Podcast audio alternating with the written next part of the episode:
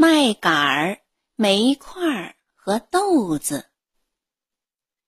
一座村子里住着个穷老婆婆，她摘了一碗豆子，想把豆子煮熟。她在炉子里点上火，为了让火燃得快一些，她生火时用了一把麦草。当她往锅里倒豆子时，没发现有一粒掉到了地上的一段麦秆旁边。没过一会儿，一块烧红的煤炭也从火炉中跳出来，和地上的那颗豆子和那段麦秆待在了一起。于是，麦秆开了枪，问道：“亲爱的朋友们。”你们打哪儿来呀？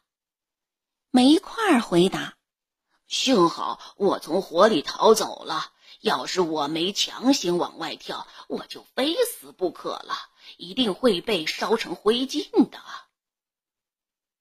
我也安然无恙的逃脱了。要是那老婆子把我倒进了锅中，我也会被毫不留情的煮成糊糊，跟我的同胞们一个样儿。我的命运难道就好一点吗？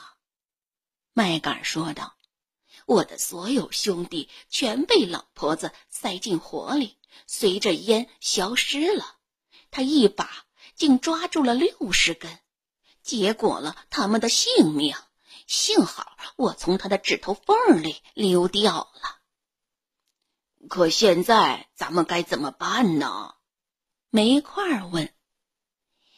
我想啊，豆子说道：“既然我们都是侥幸的死里逃生，我们就应该团结在一起，成为好伙伴，一道远走他乡，免得在这儿遭遇新的不幸。”其他两个觉得这建议挺好，大家便一同上了路。可没过多久。他们走到了一条小溪跟前，溪上既没桥，也没有跳凳，他们不知道该怎么过去才好。麦秆儿想出了个好主意，说道：“我愿意横躺在溪上，你们可以像过桥一样从我身上走过去。”说着。他便把身体从这边岸伸展到那边岸上，生来性急的煤块儿已迈着碎步，莽莽撞撞的奔到了刚搭好的桥上。可是，当他走到桥中间，听见了脚下溪流的喧响，却害怕起来，停住了脚，不敢再往前走。这一下。麦秆儿被引燃了，一下断开成了两截儿，掉进了小溪里，煤块也跟着滚了下去，碰见水便滋儿的一声，把魂儿给丢了。还小心翼翼的留在岸上的豆子，一见这光景，忍不住笑了起来，笑个没完没了，笑的气儿都喘不过来了。肚皮便“噗”的一声爆开喽。如果这时不是正巧有个漫游的裁缝在小溪边休息，豆子也准完蛋了。